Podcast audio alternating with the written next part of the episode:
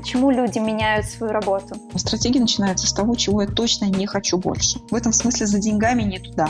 Ну все, достало, больше не могу. Поэтому здравствуй обнуление, теперь мы начнем с нуля. Где искать вот этих менторов? Взрослые люди учатся через боль на собственной шкуре. Нужно научиться на себе зарабатывать. Просто подходим к себе как к инвестиционному проекту. Как только ты этому научаешься, жить становится легче. Всем привет! Вы слушаете Пресс Future, подкаст пресс-клуба о медиаобразовании, карьере и вашем персональном будущем в медиаиндустрии. Меня зовут Алена Талалаева, я здесь хозяйничаю. И сегодня мы поговорим о том, как можно менять работу, менять профессию, но при этом из медиасферы никуда не уходить. И сегодня у нас в гостях Галина Малишевская, медиатренер и консультант – директор медиагентства Нота Медиа Групп, человек, который работал и на себя, и в организации, был и исполнителем, и руководителем, и журналисткой, и редактором, и директором, и директором по рекламе, и, в общем, много всего делал в своей жизни. Здравствуйте, Галина. Здравствуйте, да, все так и есть. Галина, как вообще вы считаете, а насколько типично у нас менять профессию внутри медиасферы? А, смотрите, ну, внутри медиасферы это нормально менять профессию, потому что медиа – это даже больше, чем журналистика, и возможности огромные. Медиа очень сильно меняются. И такой ситуации, как было в прошлом, когда там, наши родители приходили после вуза на работу, и журналисты приходили в редакцию, могли всю свою жизнь проработать, потихонечку двигаясь по карьерной лестнице, там, редактор отдела, потом там зав, еще чем-то – а, этого уже не будет. Медиа меняется очень быстро, в первую очередь из-за технологий. Человек, который просто хочет быть журналистом, просто хочет собирать информацию каким-то образом анализировать и выдавать, у него очень мало будущего. Поэтому э, нужно все время учиться. Когда ты учишься, у тебя расширяются горизонты, коридор твоих возможностей расширяется, и ты начинаешь думать, теперь я вот это могу, а теперь я вот это хочу, а вот это мне просто надо, и это очень здорово. Э, не получится уже сидеть на месте долго на одной и той же работе. Этого просто нет. Меняется жизнь, меняется рынок, а, поэтому придется двигаться всем. Ну вот и как, получается, этот рынок меняется, как меняется сейчас понимание того, что есть карьера и как ее строить? Ну, смотрите, если раньше карьера была привязана к профессиональному э, росту и к месту работы, работы и к доходу очень линейно, то теперь этого нет. Мы говорим, что мы живем сейчас в экономике впечатлений, экономике а, гик, так называемой экономики, а, когда очень много завязано на подработку. И тогда, когда я начинала свой карьерный профессиональный путь, считалось, что если ты работаешь в одной редакции, то неприлично работать еще на кого-то. Более того, где-то мы журналистам даже запрещали еще на кого-то работать, потому что канал был очень понятный. Да? Ты работаешь здесь, у тебя есть возможность для самореализации, для профессионального и творческого роста, тебе здесь платят деньги, гонорары, тебя холят, лелеют и ценят а, в большинстве случаев. А теперь это не так. Очень часто в рамках одной редакции себя реализовать невозможно, потому что часто редакции и издатели заложники прошлого, в первую очередь заложники своего прошлого успеха, они хотят, чтобы люди оставались в этом же коридоре возможностей. Человек с мозгами очень быстро понимает, что нет, нет. Ну, наверное, есть творческие люди, которые себя реализовывают, и им достаточно просто творчества, но сегодня уже нужно быть и продюсером, нужно уметь снимать, нужно уметь э, кучу разных вещей технологических делать, и верстать, и дизайнить, еще чего-то. И поэтому журналисты размываются по этому рынку. Плюс рынок пиара, который сегодня высасывает просто хороших журналистов – особенно в сфере IT. И HR начинает, это ниша начинает как бы вбирать в себя журналистские кадры, потому что журналист человек с критическим мышлением, с широким кругозором, и при желании он найдет себе возможность расти, реализовывать себя и зарабатывать больше на смежных рынках. В этом смысле наша профессия теперь очень открытая. С одной стороны, мы очень сильно пострадали, но с другой стороны, открылись другие рынки. Люди с амбициями могут себя реализовать и строить свою карьеру по горизонтали, меняя каждые 3-4 года набор своих компетенций и э, увеличивая как бы свои возможности, и доход свой, и перспективы в различных э, смежных отраслях. Сегодня любой бизнес – это медиабизнес, и выстраивание коммуникаций, а, умение работать с контентом, производить контент, быть э, отчасти маркетологом этого контента. Это очень важный навык. И неважно, где ты будешь работать, по сути, ты все равно медийщик. Но, тем не менее, это вполне как бы ты в рамках медийной профессии. Не в журналистике, но в медийной профессии. Просто медиа а, как набор компетенций чуть шире, чем просто журналистика, если мы говорим об этом. С журналистикой все намного сложнее, конечно. Вот мне просто думается, что для того, чтобы уйти со своей теперешней работы, могут быть разные причины. Для кого-то это действительно рост, о котором вы говорите, а для кого-то это может быть просто, ну, все достало, больше не могу, выгорание. Выгорание а, одна из причин, но, как бы, наверное, даже не самая основная. Возможности все-таки. А, плюс журналисты и вообще медийщики такие люди, которым и, и менеджеры. Нужны новые вызовы. Это я как бы по себе могу сказать. И как только ты видишь где-то рядом новый вызов, у тебя просто туда тянет с неимоверной силой, и тебе прям хочется этим позаниматься. А если в этом есть еще и какая-то бизнес-составляющая, то как бы почему бы и нет. А, вот. Потому что с выгоранием, психологическим выгоранием можно справляться, с профессиональным, наверное, сложнее. При желании, если есть хорошие варианты, есть хорошие менторы, которые могут подсказать и направить, то почему и нет. А вот по поводу менторов, какое место таким вот менторским отношениям есть в медиасфере? Это очень важная штука, потому что а, в профессии, когда ты уже где-то на грани э, там, выгорания, есть такое понятие у менеджеров, по крайней мере, как обнуление. Человек психологически к этому обнулению не готов, и в этом а, месте его кто-то должен провести через этот путь. И, конечно, хорошо, когда есть профессиональные менторы, люди, которые или прошли эти вещи, или просто имеют определенные квалификацию, понимают проблемы, находятся в том же медийном поле, чтобы оценить, какие вызовы могут человека а, спровоцировать вот такую ситуацию, конечно, менторство нужно, и это такая нормальная чистка мозга, обращаться к своим коллегам, к друзьям за определенного рода супервизией, просто чтобы действительно из состояния выгорания или обнуления выйти конструктивно, потому что это самое главное. А вот ну, расскажите немножко подробнее, то есть где искать вот этих менторов, что такое супервизия, вообще в какой форме она может быть? Ну, это такая нормальная штука, и те, кто ходит к психологу, знают, что психологи иногда тоже обращаются друг к другу за супервизией, просто чтобы э, восстановить как бы уровень своей э, адекватности профессиональной, чтобы понимать, что ты адекватно оцениваешь то, что происходит. В принципе, любому профессионалу это необходимо, и в медийной сфере в том числе. А, потому что мы очень часто закрыты в своей отрасли, и когда ты в каком-то коридоре свое, своих функциональных обязанностей бежишь очень долго, то перестаешь э, замечать и не только горизонты, но и то, что там на обочине где-то происходит, это очень важно. А мне в этом смысле, если говорить там, о личном опыте, очень сильно повезло, потому что а, есть люди, которые помогают, в первую очередь, это мой муж, он журналист, редактор и блогер, и он способен как бы вот эту функцию супервизии критично, но достаточно лояльно производить, поэтому мне проще, да, то есть можно выйти там где-то погулять с собакой час и какие-то вещи для себя проговорить, э, услышать обратную связь, э, критику, с которой можно поспорить.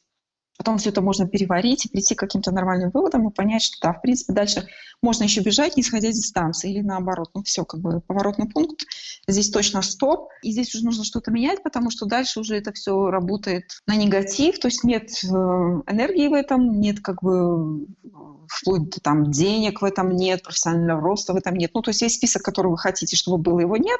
То есть это нужно понять с кем-то, потому что а, как бы думать об себя очень тяжело. Лучше думать и как бы размышлять кого-то, да. Ну, соответственно, хорошо, когда есть в жизни там один-два таких человека, к которым ты можешь обратиться за профессиональной супервизией, э, когда у тебя есть такое ощущение, что ты вот уже как бы или на грани выгорания, или тебе просто пора обнулиться, а ты не понимаешь вообще, а, как в этот процесс правильно войти. Рано или поздно каждому человеку такой э, супервизор нужен, хотя бы чтобы перейти на следующую ступеньку, чтобы ты понимаешь, что ты уже как журналист вырос, и ты какой-то выход новый для себя ищешь, кто-то тебе это должен проговорить. Или от кого-то ты это должен услышать. Хотя бы как бы категорически нет, куда ты, ты останешься без денег, без зарплаты, как ты будешь жить, и в этот момент ты как бы говоришь четко и нет кому-то, на самом деле себе, что ну нифига, это не самая большая проблема, Поэтому здравствуй обнуление, теперь мы начнем с нуля. А вот как вообще правильно входить вот в это обнуление? Всем ли нужно обнуляться? Как этот процесс для себя упростить, обезопасить? В общем, как все правильно сделать? Ух ты, боже мой, ну как бы черт его знает, как это сделать правильно. В любом случае это будет болезненно и правильно у каждого будет по-своему. Но ты четко понимаешь, э, что где-то ты находишься на пересечении «хочу», «могу» и «надо», и не, не понимаешь, какое решение тебе нужно принять, зависаешь с принятием решением, начинает начинаются какие-то странные сомнения или там недовольство и так далее, и так далее. Тебе нужно как-то применить вот эти три модуса «хочу», «могу» и «надо», и ты понимаешь, что с этим надо что-то делать. Ну, наверное, вот это первый такой яркий признак, что тебе нужна какая-то супервизия, а уж там обнуление или не обнуление, или просто тебе нужно хорошенько отдохнуть и переключиться, это уже будет ясно в процессе. А, в любом случае, конфликты – это тоже признак, когда ты находишься в состоянии конфликтов с несколькими людьми, профессиональных конфликтов, и а, они начинают переходить на уровень межличностных, то есть это тоже признак. А, значит, надо что-то подправить в консерватории, и здесь как бы нужно разбираться с чем. То есть это где-то организационные конфликты или личностное выгорание, или просто разрыв очень сильный между людьми, с которыми ты работаешь, и твоими как бы запросами профессиональными. Такое тоже бывает. А, наверное, вот это тоже еще одна такая поворотная точка.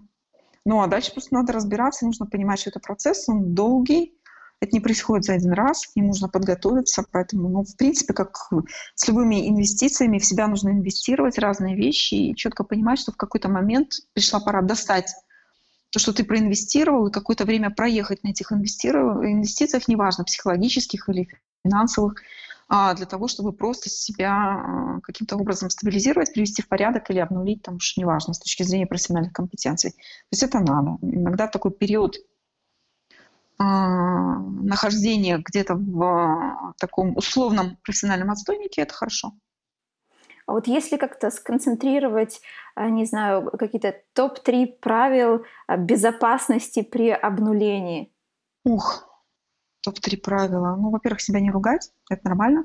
Это значит, человек находится в процессе развития. Человек живое существо, он развивается, имеет право быть недовольным в своей профессии целым рядом вещей и обстоятельств. Второе – это подойти к себе стратегически и понять, чего ты дальше просто не хочешь, потому что люди обычно начинают думать над вопросом, что я хочу. А стратегия начинается с того, чего я точно не хочу больше. И когда с этим вопросом наступает ясность, то третий пункт, наверное, это просто какой-то временной отрезок, который ты позволяешь себе находиться в состоянии э, неопределенности, а, размышления, ну и, собственно говоря, принятие решений для того, чтобы дальше уже активно двигаться. То есть сразу куда-то двигаться, а, это можно только посмотреть фильмы, там, заняться спортом, саморазвитием, но не профессиональное движение нужно начинать сразу. Для этого нужно какое-то время разбираться с собой. Ну, а дальше вперед. А вот когда вы обнулялись в своей жизни, вы для себя какие, не знаю, какими правилами руководствовались? Может быть, какой для вас адекватный промежуток времени, когда вы в затишье? Ой, поскольку у меня было в жизни несколько обнулений, я как бы привыкла к этому как к методу, то есть это для меня такая совершенно нормальная практика, и даже это моя личная норма. А, самое главное правило для меня не спешить, потому что я такая торопыга по жизни, и мне кажется, что я уже там действую очень медленно, надо быстрее, на самом деле нужно замедляться. И ну, такое правило, которое, наверное, пришло уже глубоко после 40, что спешить не надо, потому что до этого я как бы старалась делать очень быстро. То есть принял решение и вперед. В течение месяца ты уже стоишь на новых рельсах и куда-то очень быстро бежишь. А, ну, наверное, до какого-то момента это нормально, но потом понимаешь, что нужно замедляться. Сейчас как бы для меня это такое самое прям важное а, правило никуда не спешить. Э, сколько времени вы в затишье можете пробыть? Вообще, наверное, дня два-три, но стараюсь растянуть до полугода. А, ну, смотрите, человеку нужно прокачать свои компетенции. Для того, чтобы серьезно перестроиться, если ты решаешь, что тебе нужно перестроить свою профессиональную карьеру целиком, то вообще это год, конечно. И вообще для, для серьезного переустройства, как меня когда-то давно-давно научили, нужно, чтобы прошел год, да, все четыре сезона сменились, и в разных обстоятельствах ты прочувствовал, именно прочувствовал, а не осознал, потому что у кого-то осознание приходит а, долго, у меня оно приходит очень быстро, но мне нужно это прочувствовать. Чувствую как раз вот я вот этот год на, ровно на это уходит. Плюс нужно прокачать свои компетенции, это не быстро. Да? Иногда бывает такая эйфория неофита, тебе кажется, что ты быстро все усвоил, потому что ты быстро учишься, ты быстро принимаешь новое, ты быстро начинаешь что-то реализовывать. А, на самом деле это иллюзия Компетенции быстро не нарабатываются, знания быстро не переходят в навыки, поэтому где-то год тебе нужно на, на то, чтобы э, все спокойненько уложилось, как говорится, штабелями, чтобы ты мог э, функционально, эффективно э, работать. До этого можно экспериментировать, до этого можно тестировать какие-то вещи, начитывать какие-то вещи, пробовать, но более или менее опыт должен работать на кончиках пальцев. То есть вот тогда уже более-менее ты можешь что-то делать серьезно, претендовать на какие-то деньги. То есть это получается отношение к жизни и к своей работе как к проекту. То есть человек-менеджер своей жизни. Абсолютно. Причем он занимается стратегией, а не только операционкой. Человек, который ходит на работу и сегодня не думает о том, какие разрывы у него сейчас присутствуют в профессиональных, э, в его профессиональной жизни, через год, два, три он будет на рынке стоить капитально меньше, чем мог бы. Просто капитально меньше, потому что на рынок приходят новые люди, они приходят из разных отраслей. Медийный рынок с низким порогом входа, люди приходят с технологическими компетенциями, они приходят в хорошем смысле профессионально голодные и наступают на пятки тем, кто а, расслаблен, находится не в тонусе. Поэтому, конечно, сегодня нужно думать о том, как ты сохранишь свою стоимость? Ну, это как Алиса в стране чудес. А, бежать нужно быстро, чтобы оставаться на месте. Потому что, еще раз, как бы мир поменялся, и медийный рынок поменялся, мы находимся в состоянии гик-экономики, а не классических карьер.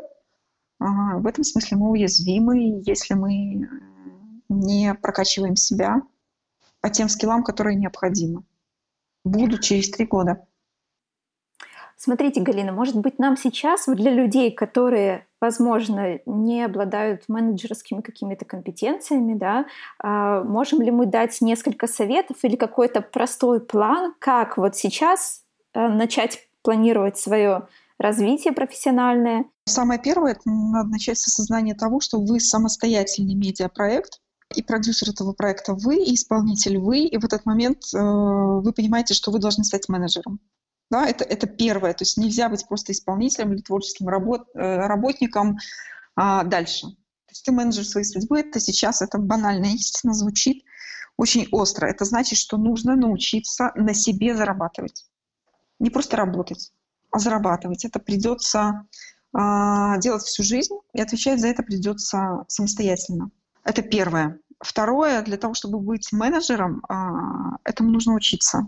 Я все время, как говорится, топлю за то, чтобы люди учились менеджменту, потому что, к сожалению, в нашей стране это очень большая проблема. Люди плохо менеджерят. То есть это, считают, что этому не надо учиться. А это как бы есть хорошая новость, этому можно научиться.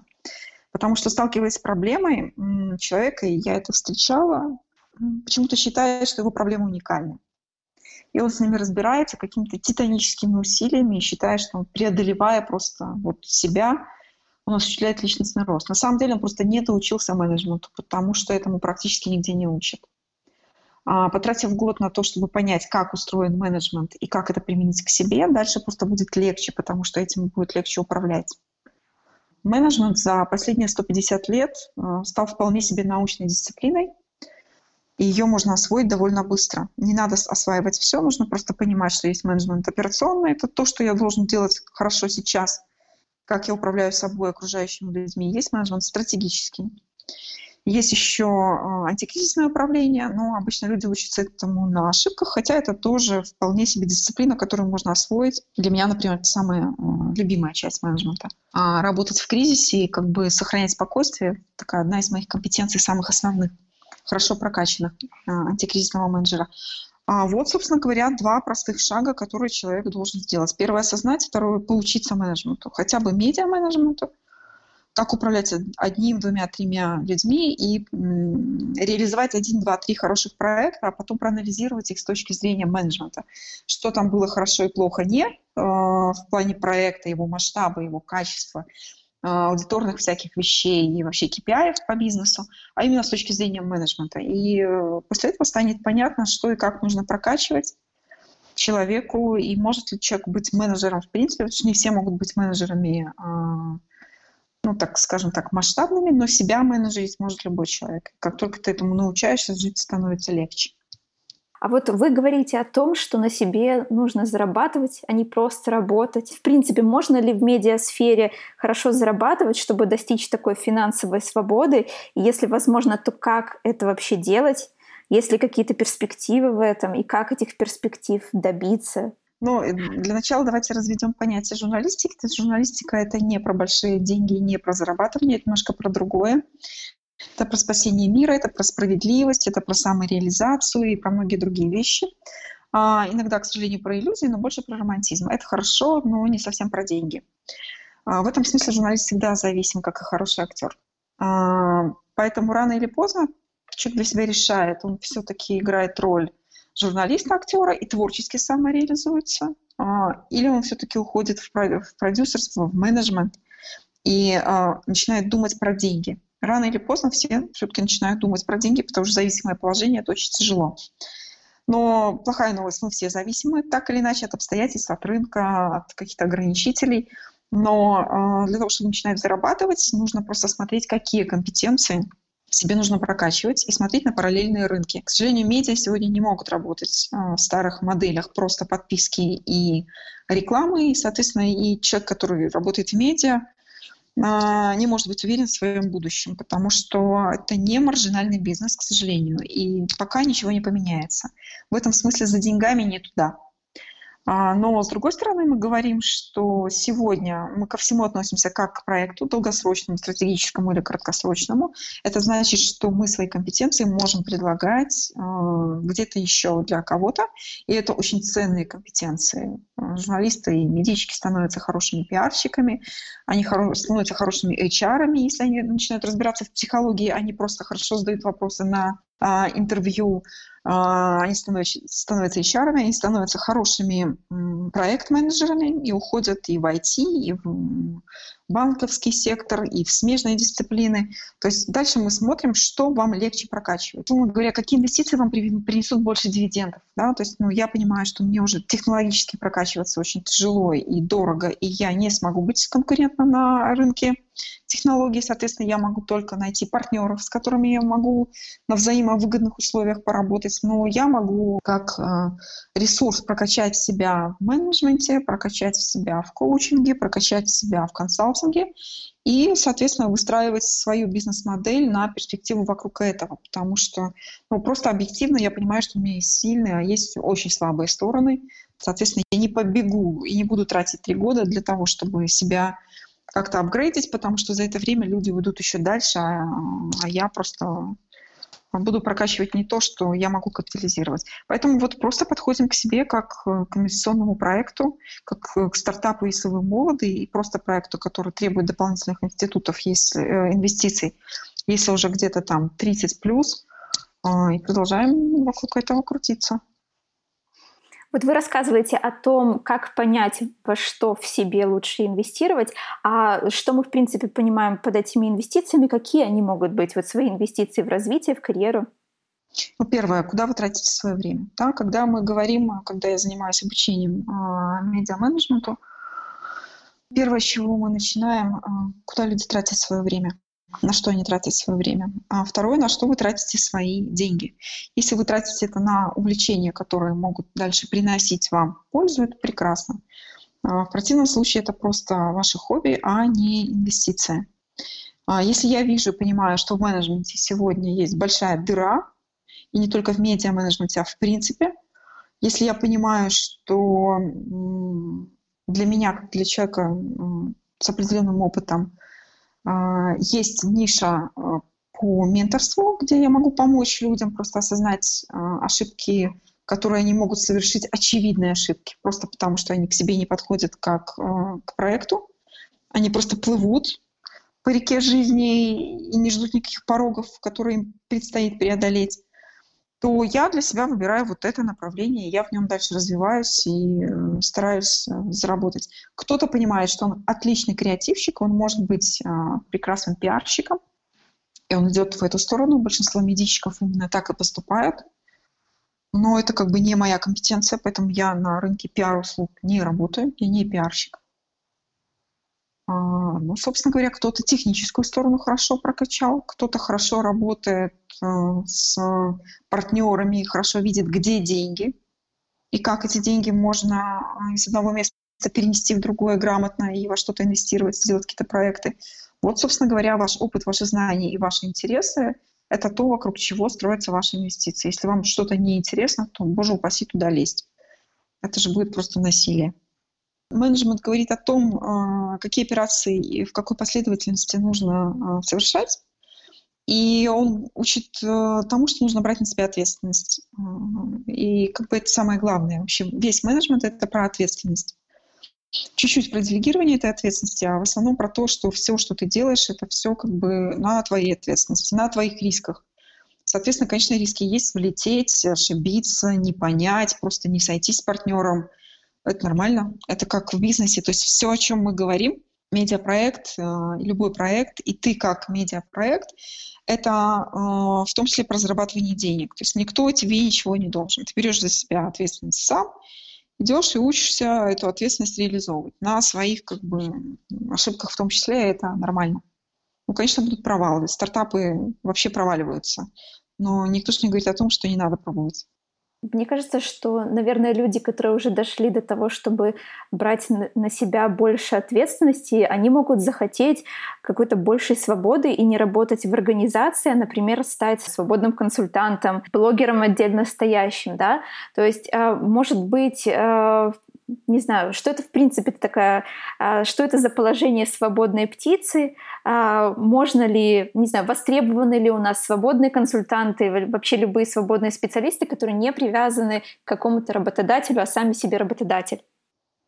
А, смотрите, это ощущение сегодня, это вообще момент и дух времени. Сегодня любой человек, если он хороший специалист, он свободен, потому что он в, любом, в любой момент может стать консультантом, если он немножечко прокачает свой личный бренд и свою медийность. Это востребовано. В этом смысле никто ни к чему не привязан. А, мир открыт, канал на YouTube можно открыть и рассказывать о себе, и э, какое-то время это будет востребовано. Другой вопрос, а можно ли вокруг этого бизнес-модель построить, или это просто будет хобби с разовым притоком эмоциональной поддержки, обратной связи и каких-то денег. Вопрос-то в конечном счете а, не в свободе самореализации. Как раз у журналистов, людей свободных, творческих профессий с этим все хорошо. Вопрос, можешь ли ты самостоятельно выстроить из себя отдельную бизнес-единицу. Это очень сложно, практически невозможно, потому что сегодня век все-таки глобальных компаний – мы знаем, что глобальная пятерка цифровая, она как бы и правила игры устанавливает, и деньги распределяет, и так далее, и так далее, и так далее. Google, Facebook там и так далее, и так далее. Но это не значит, что э, какую-то нишу для себя, вот такую свободную, человек не может найти. Конечно, может. И практически э, все сегодня должны как минимум попробовать это сделать, потому что для этого есть все возможности. Технические, технологические, творческие. Это здорово. А вот э, у вас много лет опыта именно в медиа, да, то есть вы работали, например, в «Комсомольской правде» и «БелКП Пресс». А в одной этой организации у вас было очень много разных должностей, то есть от журналистки, там, выпускающего редактора до главного редактора, генерального директора, вы там директором по рекламе были. У меня на самом деле не так много знакомых, которые меняли работу внутри одной организации. Обычно это переход в совершенно в другое место. То есть а, как, в принципе, работодатель относится к тому, что работник оставляет одну свою должность и хочет попробовать себя в другом отделе, поменять свою специализацию. Как в анекдоте повезло, да? Комсомольская правда просто такая большая организация, которая дает человеку возможность, давала, по крайней мере, раньше, реализовывать себя. И таким людям, как я, которые на одном месте сидят с большим трудом, это большое счастье, что были возможности перемещаться, потому что ну, в какой-то момент мне стало скучно в редакции заниматься. А, редакторством текстов, и было понятно, что нужно что-то другое. А зачем идти куда-то, если а, внутри одного большого предприятия есть возможность сделать что-то совершенно новое с нуля, и люди, которые тебе доверяют, рискуют настолько, что тебе там доверяют не просто по горизонтали, а еще и с каким-то вертикальным движением вверх. Это, собственно говоря, и есть э, абсолютный признак моего менеджерства, моей натуры. То есть мне нужно заниматься чем-то новым каждые 3-4 года с ужасом думаю, чем я займусь, когда пройдет 4 года моего консалтинга и тренингов. Наверное, что-то еще захочется попробовать. Но это просто такая неуемная натура. Ничего с собой не могу сделать. Спасибо «Комсомольской правде», что у меня было столько возможностей а, просто скакать по разным отделам, заниматься разными вещами, пробовать, э, менеджерить какие-то проекты. Ну, это на самом деле было круто. Ну, что ж поделаешь, что уже дальше главного редактора, генерального директора было некуда скакать. Если вы хотите что-то поменять, в первую очередь нужно смотреть, где будет ваш интерес, что вам будет интересно, и где будут деньги через 2-3 года. То есть нужно смотреть вперед, вот на этот а, горизонт а, трехлетней интеграции ваших возможностей, желаний и а, все-таки рынков. Потому что если вы э, хотите вкладываться и заниматься тем, что вам просто интересно, вы можете это себе позволить, у вас есть для этого ресурсы, да, то есть вы можете себе позволить на этом через три года не зарабатывать. Тогда, пожалуйста. Но все-таки мы смотрим на вещи, которые э, финансово интересные, привлекательные, но и дальше на свои индивидуальные особенности. Мне просто нужно, чтобы это было что-то новое. Кому-то нужно, чтобы было стабильное и гарантированное кто-то смотрит и видит перспективу, что это новая отрасль, новые люди, там можно себя проявить. Кто-то наоборот смотрит и понимает, что там все стабильно, и через три года будет так же стабильно, ничего не поменяется. То есть я могу себя там просто спокойно, комфортно чувствовать, условно говоря, уйти оттуда в декрет или еще куда-то на пенсию, прости господи, и, и все. То есть разным людям нужны разные вещи. Для кого-то нужна возможность чему-то научиться, он будет выбирать просто профессиональную команду, которая сейчас всех рвет, и внутри этой команды, благодаря синергии, ты просто войдешь в состояние потока и научишься чему-то, чему ты больше нигде не научишься. Кто-то идет просто за опытом, как говорится, campus experience, когда тебе нужно просто вот закончил вуз, жил с родителями, тебе нужно просто вот вырваться вот в стаю другую, и в этой стае почувствовать себя, свою самостоятельность. То есть вот, пожалуйста, что, что тебе нужно на ближайший год, два, три, то ты ищешь. Кому-то просто нужны впечатления. Когда собрали рюкзак и поехали на другой рынок, просто получать впечатления. А есть люди, которым важна гармоничная обстановка в коллективе, и тут уже, наверное, не, не, и на деньги не посмотрят, и на какие-то другие перспективы. То есть если такая потребность есть.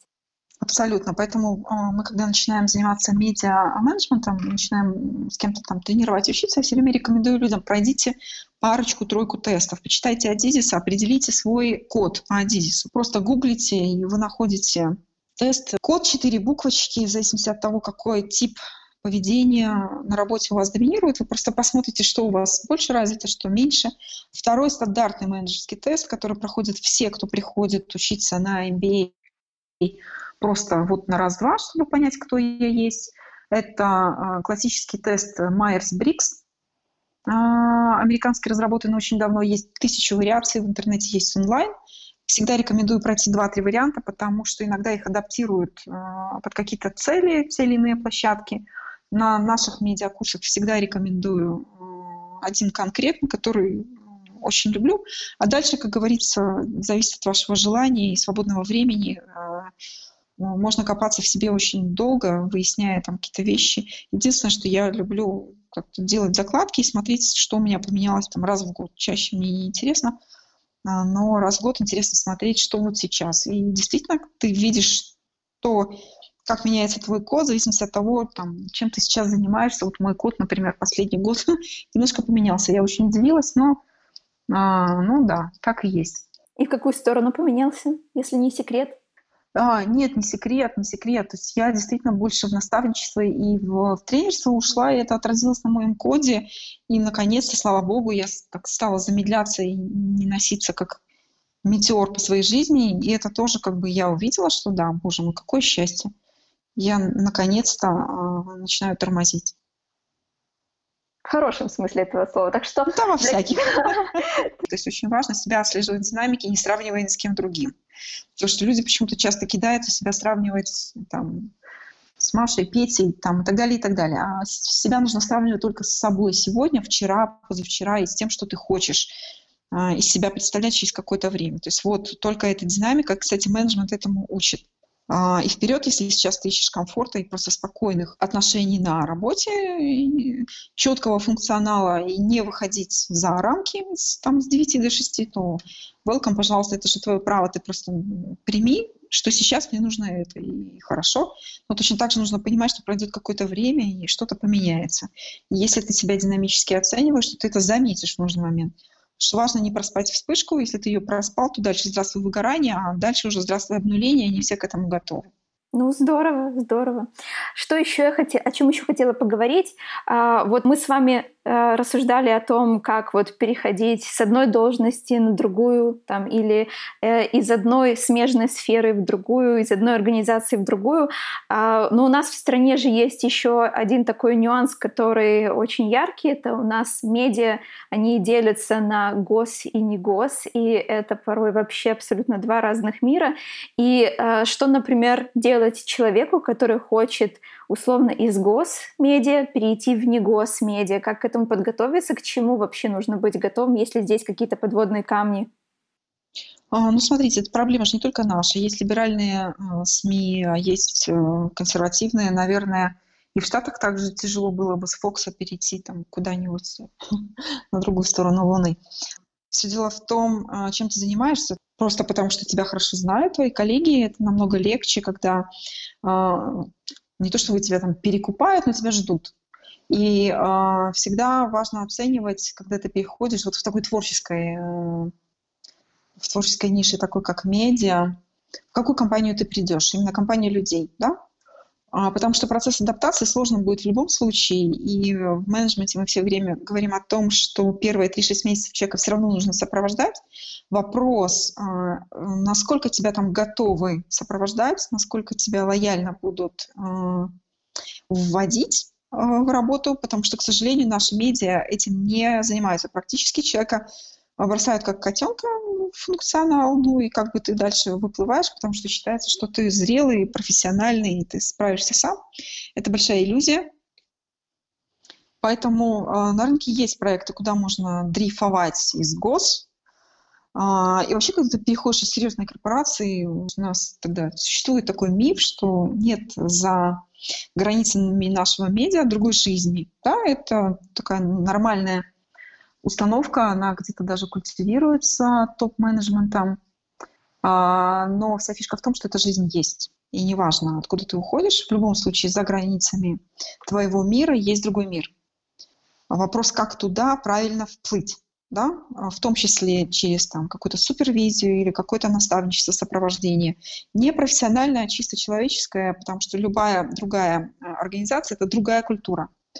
Как говорится, корпоративная культура есть на завтрак и орг-структуру, и даже стратегию вашего бизнеса, и уж тем более людей, которые приходят к вам со стороны. Поэтому, конечно, после там 30-35, тем более после 40, влиться в другую корпоративную культуру, это очень сложно. Человек не может себя сильно перестроить, он или начнет всех под себя перестраивать, или просто будет, как мы говорим, а, есть такое понятие или белая ворона, или пятая колонна. Да? То есть ты куда-то приходишь, тебе так или иначе будут воспринимать или белой вороной, или пятой колонной, в зависимости от того, как ты себя будешь вести.